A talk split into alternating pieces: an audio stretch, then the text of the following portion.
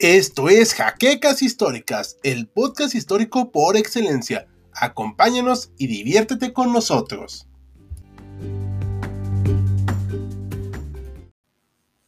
Muy buenas noches a todos historiadores. Estamos en este live en martes, aquí en HC Historia Contemporánea. Nos encontramos hoy con ustedes eh, Maximiliano, el erudito que está aquí abajo de mí en la pantalla el doctor Mariano García, como cada jueves nos ha venido acompañando. Mariano, ¿nos escuchas? Ah, claro. Perfecto. Hola a todos. Ahora sí que vamos a hablar hoy acerca de la Virgen de Guadalupe, pero antes voy a hacer un pequeño anuncio al respecto.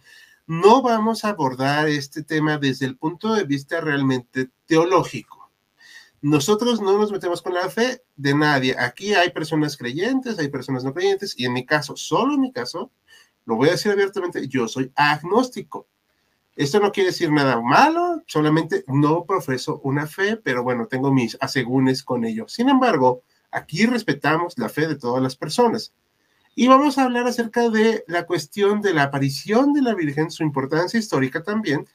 Y hoy no nos va a poder acompañar de Oslander, este Roberto, por cuestiones técnicas, pero nos va a mandar unos datitos por ahí que voy a compartir con ustedes y hoy va a llevar más bien la batuta el doctor Mariano. Y ya saben, como siempre, si tienen sus preguntas, muchos gustos las vemos, pero recordatorio, solo vamos a hablar del tema de la Virgen de Guadalupe. Otros temas no los abordaremos, ¿vale? Pues ahora sí que iniciamos, eh, pues ahora sí, no sé quiera comentar algo antes, Maximiliano, antes de iniciar, para darle. Eh, bueno, Claro, estoy de acuerdo contigo en este disclaimer que es muy importante. No vamos a abordar el punto teológico, ni tampoco ontológico, qué existe, qué no existe, sino solamente lo histórico y lo iconográfico. Es decir, va a ser un programa laico que no a fuerzas está en contra o a favor de ninguna fe. Perfecto, muchas gracias. Pues ahora sí, Mariano, el micrófono es todo tuyo. Platícanos de esta situación de la de, la Virgen, ¿qué nos debes de comentar? Y tú me vas diciendo de las imágenes, ¿vale? déjame, déjame decirte una cuestión. Esta imagen con la cual estamos abriendo el programa es la imagen de eh, la Virgen de Guadalupe en la supuesta tilma de Juan Diego, que aparece y que está expuesta en la Basílica de Guadalupe, aquí en la Ciudad de México. Eh, la historia del fervor guadalupano empieza de manera oficial cerca de finales del siglo XVI. Eh, nuestra información cronológica es que el 12 de diciembre de 1531, la Virgen de Guadalupe se aparece a un paisano vecino de la zona de, actualmente que podríamos decir de Catepec, de Tultitlán, la zona que rodeaba al lago de Texcoco, y se le aparece la imagen. Esta imagen le, le dice este, a Juan Diego que vaya y que avise la nueva, la buena nueva de que la Virgen aparece en estas nuevas tierras para proteger a sus, a sus creyentes. Se siguen, no voy a repetir toda la historia, se siguen cuatro apariciones de la Virgen. En una de ellas, la Virgen lleva como prueba unas flores, lo cual le llamó mucho la atención cuando se presenta Juan Diego ante el arzobispo de la Ciudad de México, Fray Juan de Zumárraga, despliega la tilma y ya no están las flores, está la imagen plasmada y ese es el supuesto milagro. Adicionalmente a esto hay una hay también una escena donde la Virgen se le aparece no a Juan Diego, se le aparece a su tío el tío Juan Bernardino, y a ese es al que la, la, esta imagen le habla y le dice que es la Virgen de Guadalupe. Bien, pero esto se hace 80 años después de la aparición. O sea, la aparición en realidad fue en 1531. Entre 1531 y la, la publicación de esto que se conoce como el Nicar Mopogua, pasa un número de años donde la mera verdad estamos en ceros. Se sabe que en la zona del lago de Texcoco, donde está ahorita la Basílica de Guadalupe, durante siglos, mil años, eh, desde el año mil fácilmente o más, había un adoratorio de la diosa Tonantzin. este adoratorio de la diosa Tonantzin, eh, lo celebraban, pues en este entonces los originarios mexicas, seguramente los otomís y las zonas que, estaban en el, en el rumbo, y en ese mismo lugar, o cercano a ese mismo lugar, es donde se lleva a cabo esta imagen. Esta es, de hecho, es de las primeras, de los primeros cuestionamientos que uno se tiene que hacer. Voy a poner una duda en, en, la, en el pedestal. Fray Juan de Zumárraga era un cura instruido, intelectual, que tenía eh, relación epistolar, se escribía cartas con el rey de España. Si él fue el autor, el actor, uno de los actores principales de este milagro, yo me pregunto, ¿por qué no hay una sola línea de lo que conocemos de Fray Juan de Zumárraga que habla de la aparición de la Virgen de Guadalupe? Claro, son preguntas muy válidas, muy importantes. También ahorita aquí voy a poner unas preguntillas que tienen que van a ir de la mano de lo que nos vas a platicar hoy. Eh, Imperio Tigre 131, la voy a leer. ¿En qué cerro fue donde desapareció la Virgen de Guadalupe? Que, bueno, Virgen, no, Virgen, Virgen. Y según yo es el Tepeyac, ¿no? Es en el cerro del Tepeyac. Ok, muy bien. Eh, ahorita vamos a poner otras preguntas que igual y las podemos tener así como en, en pendientes. ¿Por qué la Virgen fue ocupada como símbolo durante la Guerra Santa en México en los años 20? ¿Es guerra cristera? Aquí. la guerra, supongo que es la guerra cristera. O la cristiana. Yo no había escuchado el término Guerra Santa, en al menos al referirse a ese, evento. Pero bueno, vamos a tenerlo ahorita como pendiente esa, pero sí es, me parece una pregunta de hecho pertinente. Eh, aquí otra que hace el afroprusiano, uno de los mejores inventos hispánicos, pero ¿por qué su aparición no se dio en 1521, sino hasta 10 años después? ¿Tú cómo comentas esto, Mariano? Mira, es que eso sí está difícil.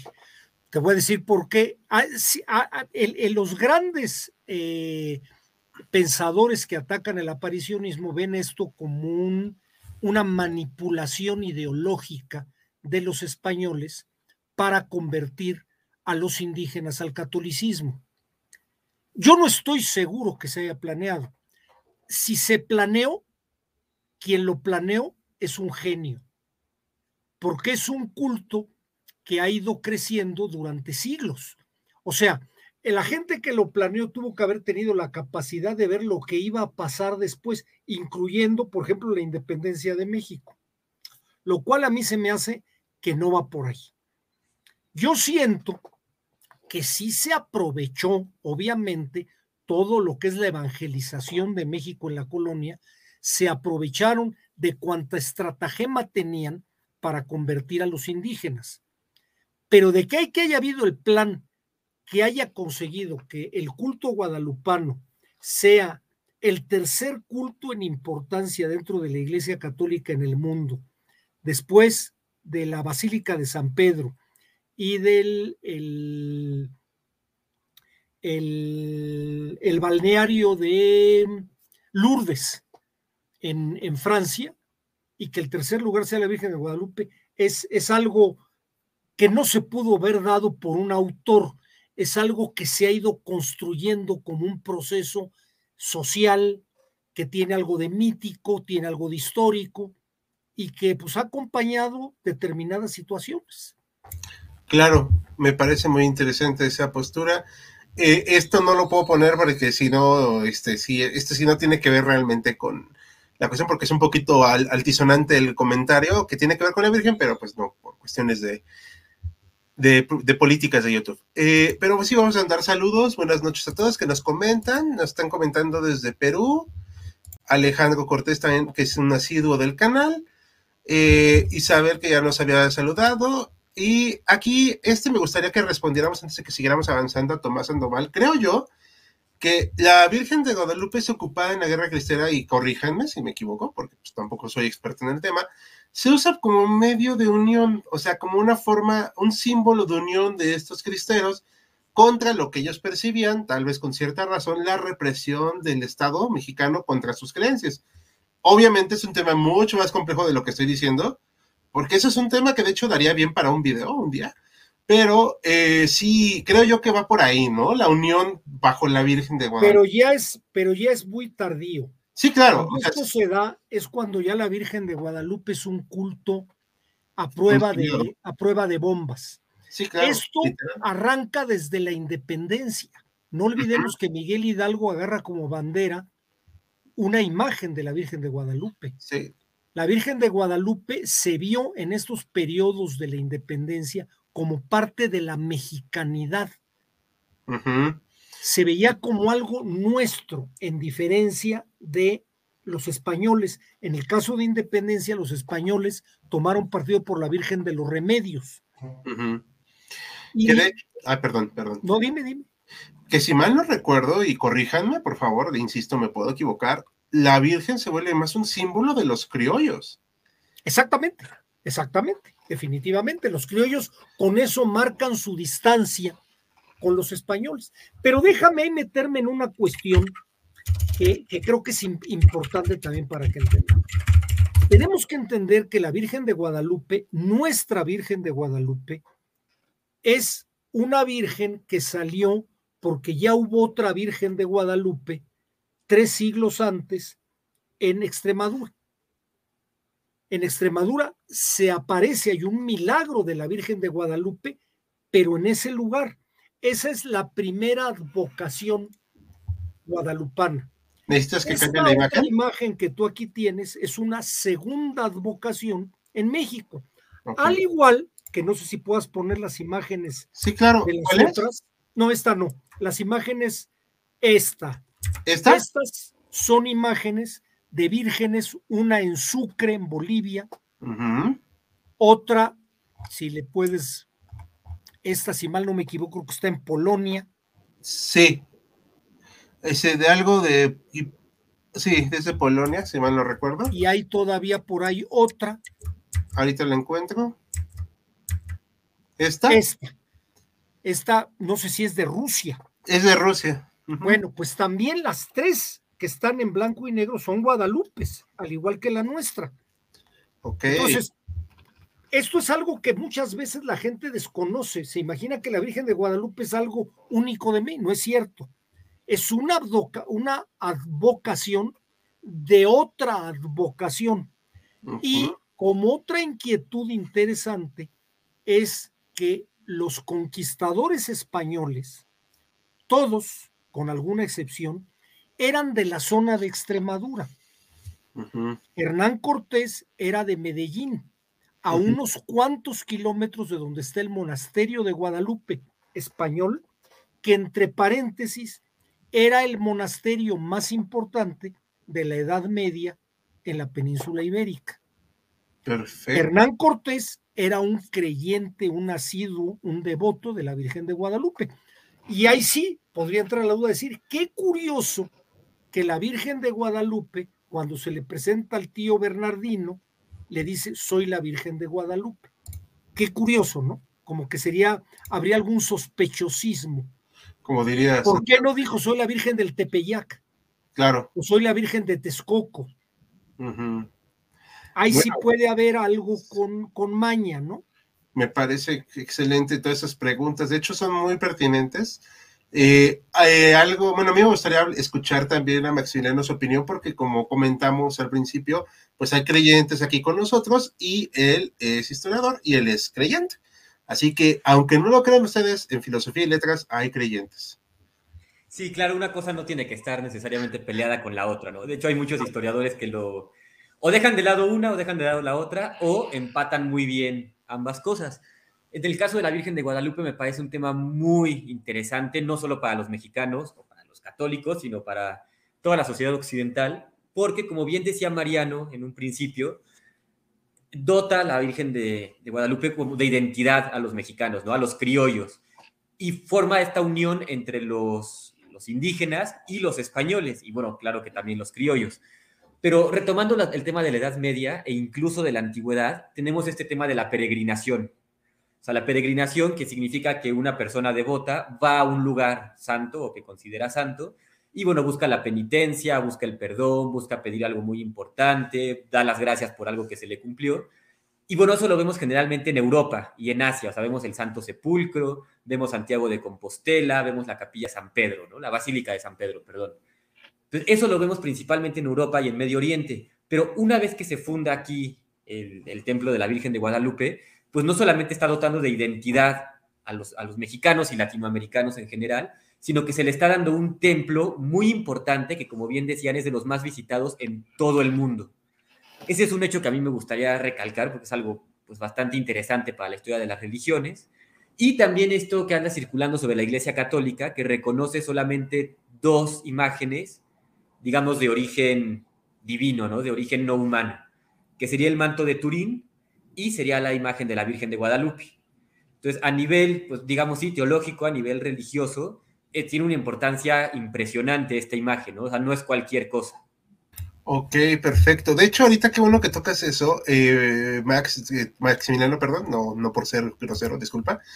Le pregunta Axel Rodrigo, este, ahorita que estás comentando esto de la religión, para la religión, ¿qué significa la Virgen de Guadalupe? Mira, es una pregunta interesantísima la que nos hace Axel. Yo creo que no podríamos mencionar únicamente la importancia de la Virgen de Guadalupe, sino de la Virgen, la Virgen María, ¿no? Hay que recordar que aquí todas las advocaciones son, como bien decía el doctor Mariano, la Virgen María. Y la Virgen María se presenta a los creyentes, o bueno, incluso a los no creyentes en algunos casos, de diferentes maneras, digamos, vestida de forma diferente, con rasgos étnicos diferentes, y eso es a lo que le llamamos una advocación. Tenemos a la Virgen de Fátima, de Medjugorje, de Chestokova, de los Remedios, de los Dolores, la de Guadalupe, entre muchas otras. Entonces, eso es una advocación, y bueno, funciona igual que cualquier otra aparición, ¿no? De los santos o de Jesucristo. Pero el tema, de, bueno, no, no es un tema, el hecho de que la religión católica incluya una figura de, de una madre, digo, no es una diosa como en otras religiones, pero sí es una figura materna, pues digamos, muy elevada, es algo muy importante porque ya desde el culto de los romanos, de los cristianos romanos, pues empieza esta, esta veneración a la Virgen María y poco a poco se va desbancando la religión romana. Entonces, se vuelven muy populares a partir del siglo II y en adelante la religión cristiana, católica, y el culto a Isis. Se van a preguntar, pues, ¿qué tienen en común el cristianismo y el culto a Isis, no? Si es que tienen algo, pues sí, sí lo tienen. En el culto a Isis, pues Isis es una diosa y es la figura central, mientras que en el cristianismo, evidentemente, es Jesucristo, es Dios, pero digamos que en segundo lugar está la Virgen, ¿no? Es algo muy importante ahí. Entonces, estas dos figuras femeninas van a ser increíblemente relevantes, primero en Roma y después en el resto de la cultura occidental, que como podemos ver hoy en día, pues los mexicanos son muy, pero muy guadalupanos y bueno, se dice que es la madre de todo México, ¿no? Entonces, ese culto a la madre sigue muy presente aquí en México y sigue presente en todo Occidente, incluso en zonas orientales, ¿no? Como puede ser Rusia, como pueden ser otros lugares como Armenia. Perfecto, me parece muy interesante todo esto que comentan. Eh, ahorita le damos esta pregunta a Mariano también, que, eh, pero aquí tengo una que, que, me parece muy importante, que va como para los dos, que ustedes son más conocedores de este tema. Me sorprende que haya versiones de la Virgen de Guadalupe, tanto polacas como rusas. ¿Cómo llegó por allá? Pregunta Bruno Alejandro ahora sí que quiera responder, adelante. Yo, yo ahí sí confieso mi ignorancia. Sé que tienen su adoratorio y seguramente tienen alguna tradición, pero no me he metido a estudiar cada una de ellas. No, yo menos. ¿Tú, sabes algo, Maximiliano? No, la verdad no, no he profundizado tampoco. Yo puedo especular. Ah, perdón, perdón. No, no, no, termina, termina. Yo puedo especular sin confirmar, digo, para que no crean que estoy diciendo nada, que es una forma también de identidad de cada región. O sea, a final de cuentas, Polonia es un lugar ultra católico. Y es una forma de forjar su identidad. O sea, porque al final eres polaco, eres católico y con eso ya tienes tu identidad. No sé si hay una Virgen de Guadalupe o una Virgen María adorada en Irlanda, por ejemplo, pero no me extrañaría. Antes de continuar, me gustaría hacer una aclaración aquí que considero muy pertinente. Bueno, una aclaración y bueno, continuar con el tema, ¿no? Sí, claro. En primer lugar, desde el punto de vista católico, a la Virgen no se le adora, o sea, se le adora únicamente a Dios. Y la Virgen lo que recibe es veneración, que es decir, o sea, se le tiene en un gran estima, se le tiene mucho respeto y se ve su vida como un modelo a seguir. O sea, es algo muy diferente de la adoración. Ah, ok, ok. Perfecto. Por otro lado, que mencionan el caso de Polonia y de Irlanda, creo que también es necesario mencionar el tema de los santos patronos. Patronos viene del latín patronus, que es protector. Y bueno, desde tiempos muy antiguos, cada ciudad, cada país, cada nación tiene un santo patrono, que es el santo que protege y que representa ese lugar. En el caso de España, pues es la Virgen, justamente. En el caso, por ejemplo, de Europa en general, es San Benito.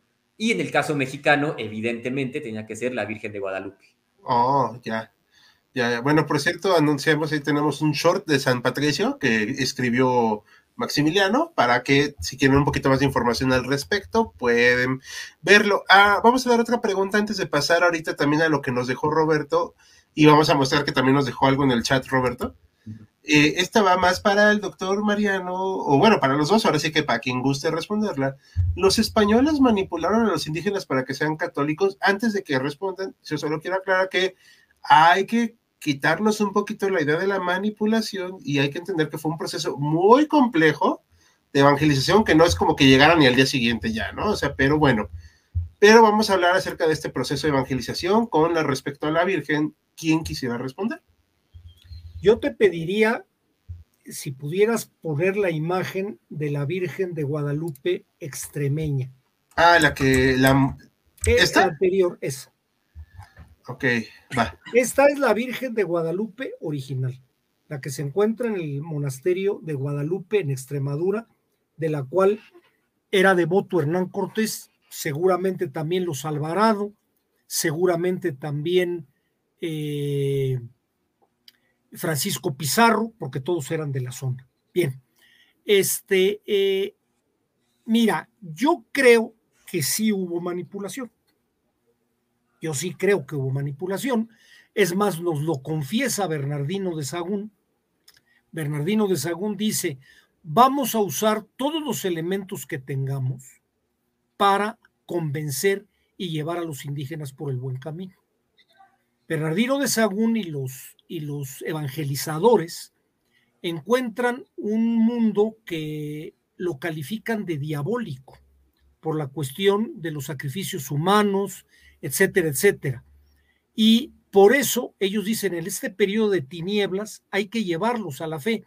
Y los religiosos, cualquier modo es bueno. Calcúlate que era la época de la Inquisición, que tan bueno era un modo de convencimiento como de quemar a un tipo para que con la muerte expiara sus pecados y confesara que tenía algún otro problema. O sea, ellos van a usar lo que sea. Y esa es la razón por la cual se van a hacer muchas comparaciones. Yo no dudo que alguno, no sé si de manera este, institucional, haya, cuando le dijeron, oye, es que vamos a adorar a la diosa Tonantzin, alguien le haya dicho, oye, no, mira, es esta, no es la Tonantzin, ahora se llama Guadalupe. Y de alguna manera, pues eso poco a poco, poco a poco fue creando ese cambio. El uso de el sincretismo religioso entre Dios, entre, bien lo dijo Maximiliano, santos eh, católicos con dioses prehispánicos fue de uso común en todo el proceso de evangelización. Claro. Pues claro que creo que sí hubo algo de manipulación. y tú decías, no fue una cosa de un día para otro. Déjame que te, que, que te diga. Curiosamente, para 1531, la Iglesia Católica ya daba por convertido a todo Mesoamérica al catolicismo, lo cual también es imposible. Sí, claro, bueno, eso era de dientes para afuera, ¿no? Pero pues exactamente, exactamente. Ok, ahorita que mencionan el secretismo, ahorita vamos a poner ya lo que nos puso Roberto también en sus notas y nos dejó aquí algo en el chat, una perlita. Algo que vale la pena resaltar es el hecho de que la Virgen de Guadalupe fue una imagen muy controversial en su momento. Muchos frailes en el viejo continente criticaron duramente a sus seguidores. Esto, y aquí. Y aquí. aquí, no nada más en el viejo continente, aquí hubo un pleito terrible entre franciscanos y agustinos por la cuestión de la Virgen de Guadalupe. Los franciscanos llegaron a acusar a los agustinos de que eran idólatras. Bueno, Sí, de hecho, pues, sí, hubo unas broncas muy fuertes. De hecho, ahorita aquí que mencionamos el sincretismo, voy a comentar lo que decía Roberto. Voy a resumirlo para no cansar al público. La característica más resaltante de la Virgen de Guadalupe es el hecho de que presenta rasgos mestizos muy marcados, haciendo hincapié en el sincretismo punto de su existencia. Este sincretismo se ve complementado en aspectos relacionados a su indumentaria, como llevar una túnica verde, que es un color reservado para la vestimenta de los latuanis mexicas. Perdón, es que me, se me dificulta la tele.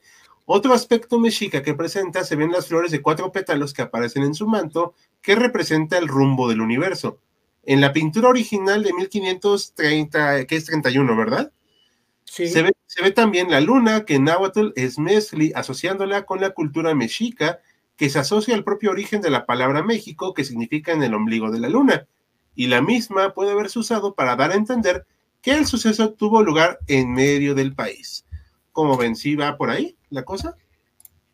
Te diré, si pudieras presentarnos el famoso retablo. ¿Este?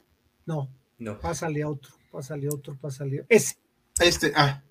Este retablo, si se fijan, tiene una gran cantidad de elementos de la imagen que aparece actualmente en la basílica. Están los rayos, está el manto con estrellas. Hay una diferencia que la Virgen aquí tiene al niño y en la otra no. Pero si vemos en la parte de abajo, están los querubines y está la media luna. Aquí, aquí el color, el color es azul, no verde. Entonces, eh, este retablo, curiosamente, se hizo en 1460 y tantos. O sea, 80 años antes de la aparición de la Virgen de Guadalupe en el Tepeyac. Ok. Alguien pudiera pensar, oye, ¿no habrán tomado como modelo este retablo? Pues quién sabe, ¿no? O sea, ahí sí, la verdad, está, está complejo.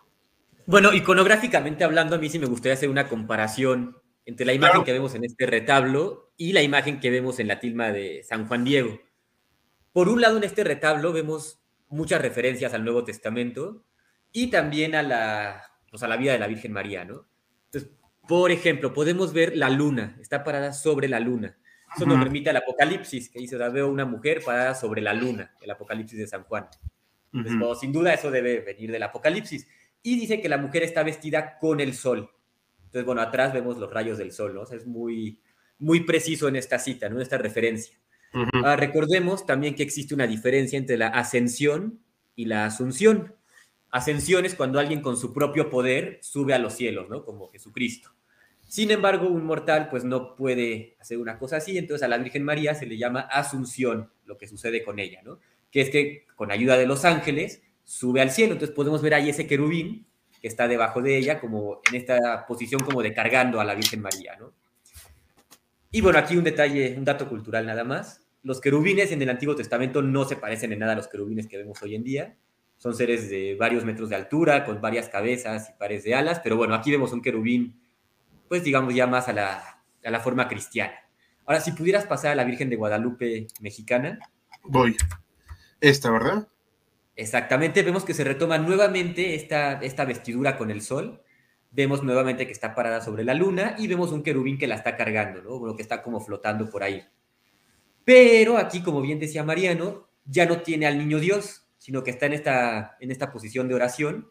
Y en lugar de ver al niño Dios, vemos una cinta en su vientre.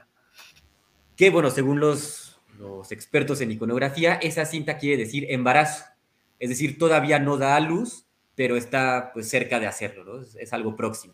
Mm. Y vemos que igualmente llama la atención este color que generalmente la Virgen María está vestida de blanco y o azul.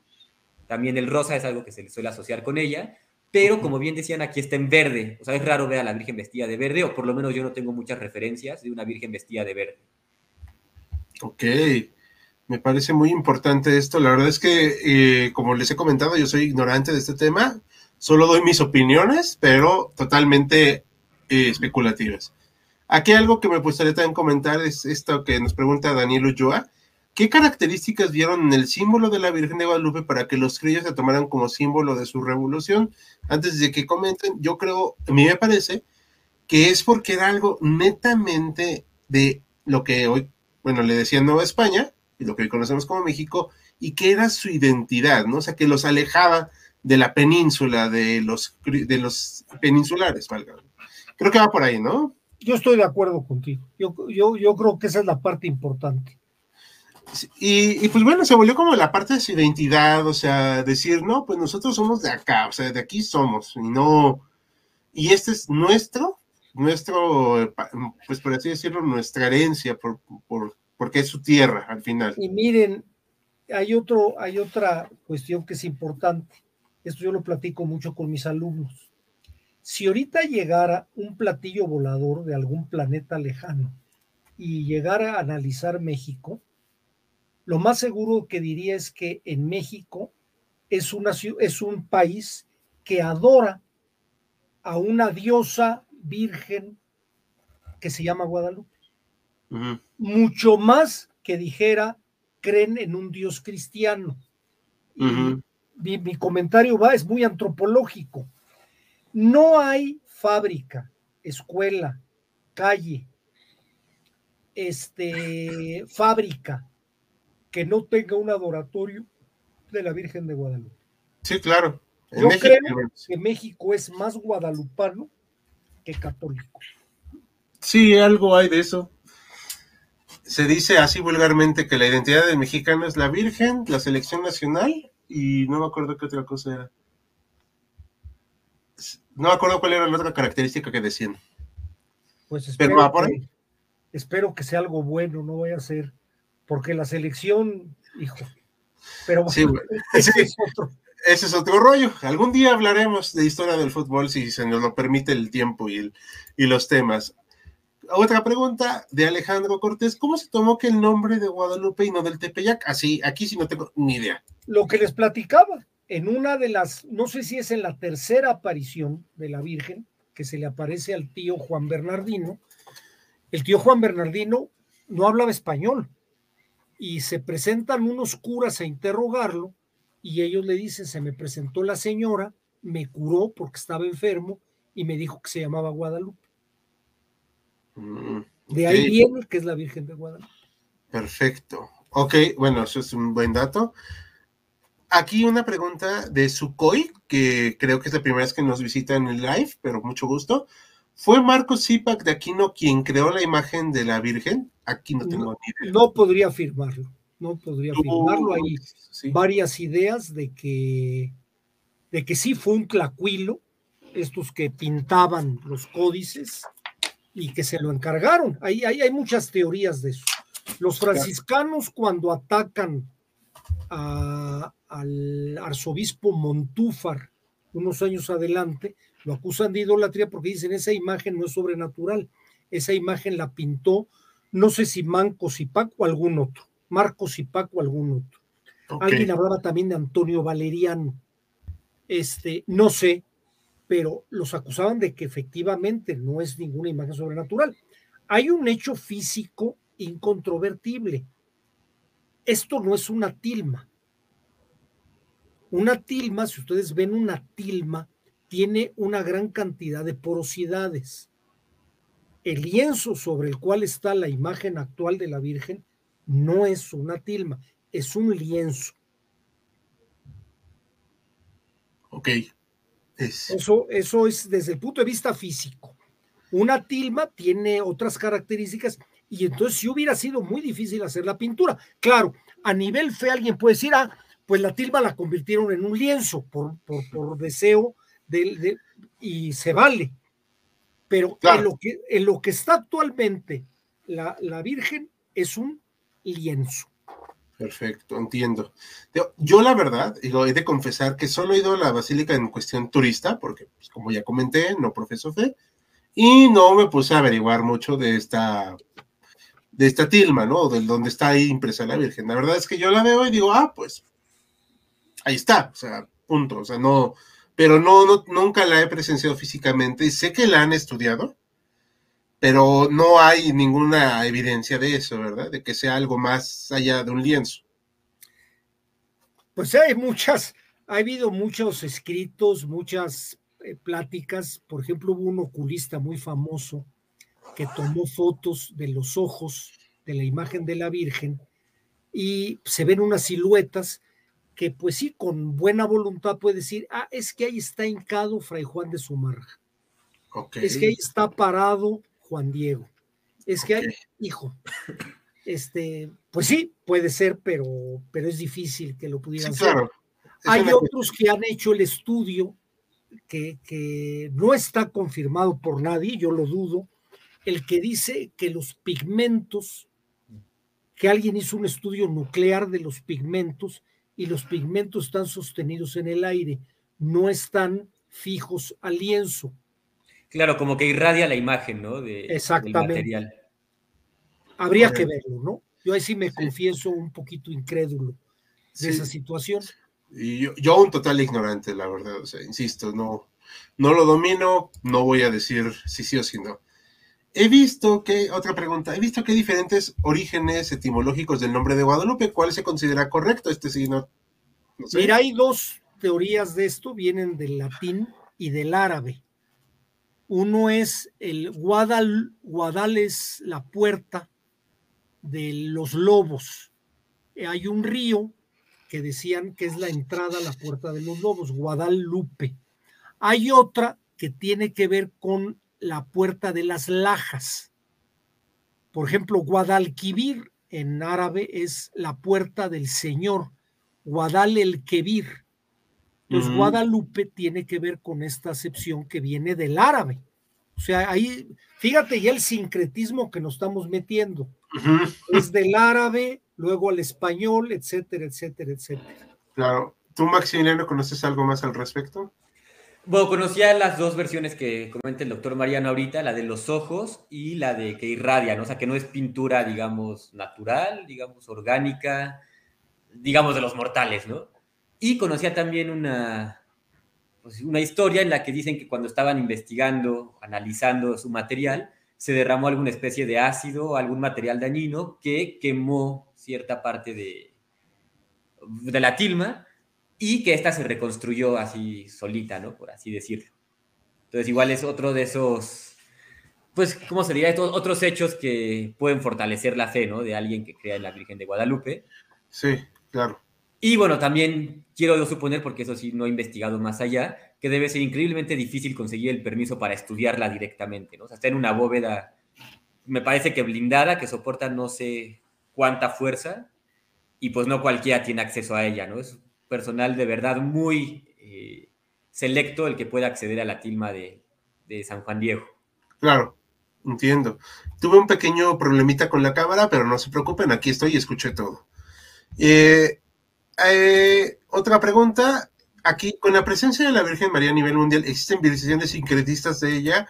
Según yo ahorita hablábamos de eso, de que depende de cada región, ha habido varias apariciones y varias versiones. Sí, creo que de hecho cada advocación sería sincretista. Ah, ok. Sí, porque si nos fijamos en cada una que digo, no las vamos a analizar todas, pero en su gran mayoría, si no es que absolutamente todas, coinciden, por ejemplo, en los rasgos étnicos de la población en la que hace la aparición. Perfecto, ok. Sí, me parece muy importante eso saberlo. En la, esto nos lo manda de Roberto. En la iconografía de la segunda obra de la Virgen de Guadalupe se encuentran bastantes elementos propios de los mexicas, desde el color verde reservado a las madres de los platoanis hasta la apología a su cosmología. Este, no sé cómo, si es esto, esto nos ayuda a complementar, ¿no? La cuestión de la Virgen, de su imagen. Pues nos ayuda a aumentar el misterio, ¿no? Sí, bueno, sí. Así tenemos que ser los historiadores medio chismosos. Yo, yo, yo preguntaría, yo me pongo como abogado del diablo. La Virgen seguramente lo sabía, pero ¿habría usado las modas que usaban los tlatuanis para plasmar su imagen? Mm, tal vez para decirles que pues ahora ella era, ¿no? La nueva gobernante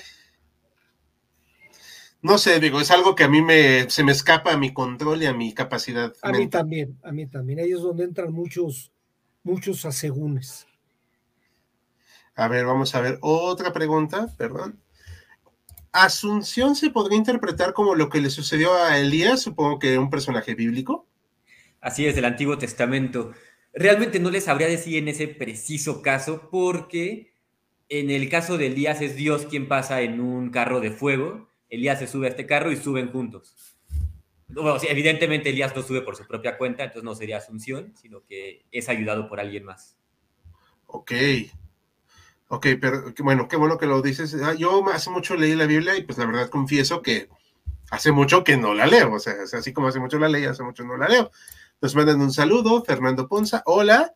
Saludos. Eh, saludos. Eh, el afroprusiano nos comenta aquí rápidamente. Si mal, no, mal recuerdo, la historia de cómo llegó a Notre Dame, Notre Dame, perdón, es bastante interesante, pero no sé los detalles. ¿Alguno de ustedes lo sabe? Creo que se la robaron una vez, ¿no? Si hay una virgen en Notre Dame, si mal no recuerdo.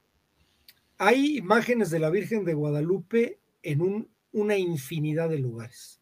Okay. Hasta la Basílica de la Catedral de La Habana ah. van a encontrar una imagen de Guadalupe. Si van al Vaticano, van a encontrar una imagen de Guadalupe. Ok, decía Maximiliano, ok.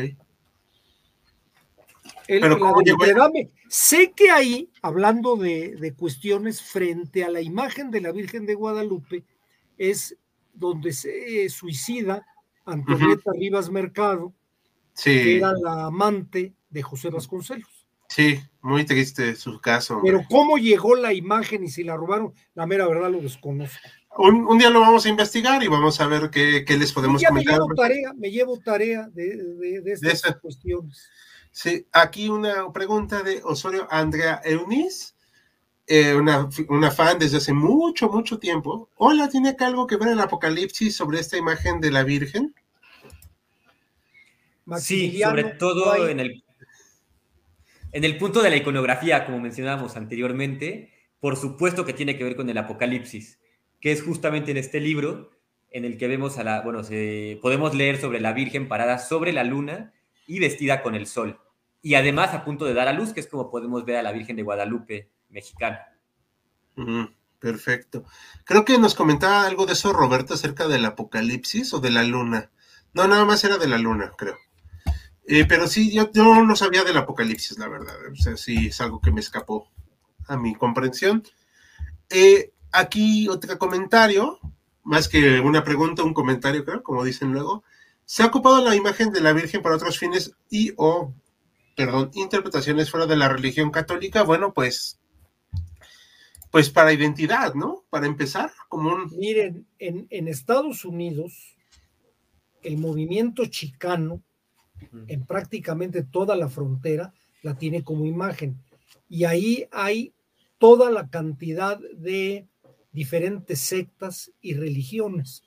Hay gente que es cristiano, hay gente que es testigo de Jehová y que usa la imagen de Guadalupe por una distinción étnica o por una diferenciación. Entonces creo que sí, la simbología de la Virgen de Guadalupe es, es extraordinaria, ¿no? sí, es mucho de identidad, identitaria. Como comentábamos, los criollos lo usaron mucho para su identidad. O sea, sí como su fe, pero su identidad. Y también en la guerra cristera, que tenía una gran connotación religiosa, pues era para mí como esta parte de identidad, de defensa de su, de su fe y de su identidad, porque bueno, que también nos da para mucho la cristiada, pero sí es algo que pues existía ahí Aquí algo que ya habíamos comentado, pero para no hacer la grosería, con el pato entonces. ¿El pequeño ángel cayó de la Virgen tiene algún nombre o es un personaje importante? Habíamos comentado que es un querubín. Así es. ¿Y cuál era el símbolo del querubín? ¿Me recuerdas? Bueno, está, según entiendo, representando esta asunción de la Virgen, o sea, es decir, está siendo ayudada por los ángeles para subir al cielo. O sea, no puede subir por ella misma porque es una persona mortal. Pero bueno, con ayuda divina puede subir y está en el cielo. Ok, perfecto. Bueno, como comentarios así, recordatorios, no estamos atacando a la fe ni nada, solamente es un análisis histórico de la Virgen. Pero entonces, ya que hablamos de todo esto de la Virgen, pues Mariano, ¿qué más nos quieres compartir acerca de ella? Pues mira, es un tema que ha apasionado a muchos historiadores hay tres icónicos que han estudiado, no tanto la parte de la, de la, de la aparición como tal, sino del seguimiento a la imagen, que es Edmundo Gorman, en un libro, es pesado, pero pues sigue de manera puntual hasta la supuesta aparición de la imagen que se llama el libro Destierro de Sombras. Hay otro autor muy importante que es Joaquín García y Casbalceta, el cual también se dedicó a esto, y otro que se llama Francisco de la Maza, además de muchos modernos que han salido. Eh, en los tres este, historiadores llegan a la conclusión de decir, mira, la imagen, la imagen que vemos en la Basílica de Guadalupe, muy difícilmente es la imagen que se apareció en 1531. No son palabras mías, son palabras de ellos.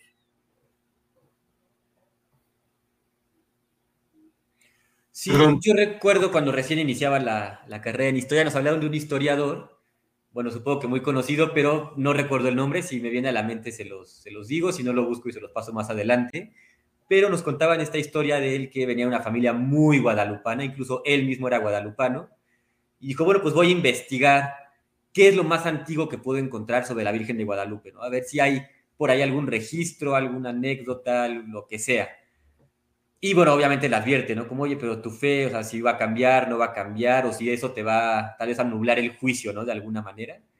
Y entonces dice, no, o sea, separo una cosa de la otra. Entonces hace toda su investigación y concluye, ¿no? Dice, bueno, pues no encontré nada más antiguo de tal punto, o sea, nada de la época, por así decirlo. Pero bueno, o sea, yo sigo siendo guadalupano y una cosa no está peleada con la otra. es muy interesante su punto de vista y a mí me parece muy bueno. Claro. Sí, porque realmente no tienes por qué estar peleado con tu fe, o sea, es perfectamente algo personal y tu desempeño profesional no se tiene por qué ver opacado. Bueno, en mi opinión, claro está. Además, además, en este caso, independientemente de la fe, el, si pudiéramos decir la palabra renegar de la Virgen de Guadalupe, es atentar contra la mexicanidad. Sí, creo que está, tú estás totalmente en lo correcto. de la mano eso, ¿eh? Sí, o sea, es que es parte innegable de la entidad del mexicano. O sea, yo antes vivía en el norte de la ciudad y fui a la prepa 9. Y e invariablemente, cada 12 de diciembre no tenía clases. Claro. No era día oficial, pero no había clases. ¿Por qué? Porque nadie podía pasar. Y es algo que además ha trascendido a México. La Virgen de Guadalupe tiene un gran culto en Centroamérica, en Sudamérica. No se diga en Estados Unidos. En Estados Unidos es sorprendente. Si ustedes ven a este eh, guitarrista Carlos Santana, siempre sale con camisetas con la Virgen de Guadalupe. Bueno, él es mexicano. El movimiento, sí, por eso, pero fíjate, fíjate lo que es el exacto. Yo, por ejemplo, no veo a Luis Miguel saliendo con la imagen de la Virgen de Guadalupe. Bueno, él no es mexicano. Pero a los chicanos, a los chicanos, sí los ves con esa cuestión guadalupana. Y muchos de ellos no son religiosos. Ajá. Hay un instituto, el Instituto o la Universidad de Estudios de la Frontera, que está, si mal no me equivoco, en Chihuahua, donde ahí tienen una gran cantidad de gente que no es, han entrevistado a gente que no es religiosa de ningún tipo, pero sí es guadalupana por la imagen que nos da la Virgen de Guadalupe. Claro. Sí, es una parte de la identidad ya del mexicano, lo quieran o no, o sea, sí ya no va a cambiar. Pero bueno, eh, creo yo que hemos eh, convertido varios eh, puntos de vista, ha sido bastante tranquilo, no creo que no hemos provocado ningún ningún abrupto y fuimos bastante profesionales todos al respecto. agradezco a Roberto de, de antemano, bueno, más bien que nos envió sus sus comentarios, me parecen muy pertinentes de la simbología, pero obviamente pues yo, yo, yo hablo desde mi ignorancia y pues digo, creo que está más o menos en lo correcto. No sé si quieran comentar algo más al respecto de la Virgen o algo que se nos haya pasado mencionar. Hijo, habría, para, para olvídate, podríamos seguir, no sé, pero no sé si Maximiliano tenga algo, algo que, que valiera la pena. Pues no, realmente no, en cuanto a que se nos haya olvidado algo importante de mencionar. Creo que abordamos los temas más interesantes, más importantes que habíamos diseñado para este, para este live y pues agradezco al público que igual estuvo participando muy activamente. Un tema para más adelante, que lo mencionó varias veces Maximiliano, sería hablar de Juan Diego. También. Es otro boleto. Sí. Por ahorita voy a poner otro comentario que nos comentan aquí, valga la redundancia. Eh, en, la en, la música también se percibe su influencia con las portadas de los álbumes de Calle 13 y Mana. Eh, sí, lo lamento mucho, pero siendo profejicano, no profeso ninguna religión, no estoy valorando, por lo tanto no entiendo tal devoción tan fanática. Está bien, eh, te entendemos tu punto, yo tampoco soy guadalupano, ni religioso, eh, pero, por ejemplo, acá Maximiliano sí es mexicano, y es, eh, pues si mal no recuerdo, tú nos comentabas, ¿no? Que abiertamente eres guadalupano. Sí, claro, y además que una creencia no necesariamente es fanatismo, ¿no? Sí, claro, o sea, hay que también entender. Se puso el comentario porque sí me parece prudente aclarar estas cosas. La fe no es fanatismo. No necesariamente, claro, Sí, claro, o sea, es una fe, es una devoción y es algo que escapa a, también a nuestra comprensión y control y hay que respetar. Obviamente, si, si nos estuvieran ahorita acá crucificando algo, bueno, entonces sí sería algo más. Pero bueno, en esta situación que decían de Maná de la música, sí es cierto, es muy eh, parte de la identidad de varios. Eh, es Carlos Santana, como comentaba. No me acuerdo que otros artistas también lo. Ah, pues Alex Lora del Tri. Ahí tienes otro. Sí, sí, pues cómo se me olvidaba. los toreros. Ande. Y pues las mañanitas que le cantan y, Tati Cantoral que nos este, deleitó con sus mañanitas. Entonces, o sea, sí, es una parte muy importante. Yo, yo no soy, como le comentaba, yo soy agnostíco, pero entiendo el punto, o sea, entiendo que es una una razón de identidad y de cohesión de la nación mexicana, que es muy complejo de definir. Pero bueno, eh, creo yo que pues ahorita, pues en este momento, pues podríamos darle un cierre a este tema. No sé si quiera compartir cada uno de ustedes sus conclusiones y pues yo también comparto la mía al final. Yo, yo simplemente yo concluiría que es un, como platicábamos hace rato, este es un proceso que, que no es creación de nadie, en mi opinión. Se fue estructurando con los diferentes actores, unos a favor de la Virgen, otros que querían manipular a los indígenas, otros que creían en las bondades de esta creencia, otros que lo usaron con fines políticos, y esto se fue construyendo, se fue construyendo hasta lo que tenemos hasta ahorita. Es un proceso donde obviamente rascándole podemos encontrar algunas cuestiones no tan verídicas, otras que sí son, pero así se construyen estas cuestiones en, historia. Claro. Perfecto. Eh, Max, ¿algo que quieras comentar? Para claro, pues yo considero interesantísimo e importantísima esta, la imagen de la Virgen de Guadalupe porque vemos que en esta vocación convergen una infinidad de temas que hemos visto desde que nace la cristiandad hasta nuestros días, ¿no? Como el tema del culto a la Virgen, el tema del sincretismo, el tema de la, de la veneración. Son un sinfín de temas y todos convergen en esta misma imagen, en esta misma vocación. Entonces creo que es algo que, bueno, nos daría años para investigaciones y más investigaciones. Claro, sí, se siguen derramando litros y litros de, de tinta al respecto, de hecho. Exactamente. Y por bueno, pues yo de mi parte solo puedo comentar que, aunque yo no, como comentaba, yo conozco profesor de la religión, entiendo el punto de esto, entiendo la devoción y entiendo la fe, hay grandes rasgos, claro está, y pues se respeta. Y digo, si forma parte de la entidad y provoca una unión, pues bueno, pues ahora sí que adelante, está bien, no le veo algo malo. Y pues dudo mucho que sea, se quita tan fácil esta devoción a la guadalupana durante pues mucho tiempo y al menos en mi caso el tiempo que me quede de vida.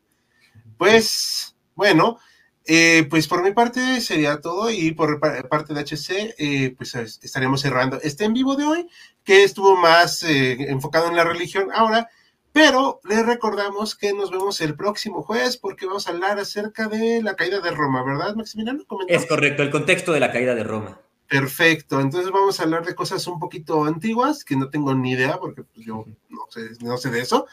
Eh, y pues ya iremos viendo la siguiente semana, los, eh, les, mañana les lanzamos el anuncio del en vivo, como siempre en la comunidad y en las redes sociales, ya saben dónde seguirnos. Y pues yo soy Hal, me despido también en nombre de Outlander y nos despedimos en nombre de todo HC. Hasta Buenas la próxima. noches a todos, muchas gracias. Saludos, hasta luego. Hasta luego.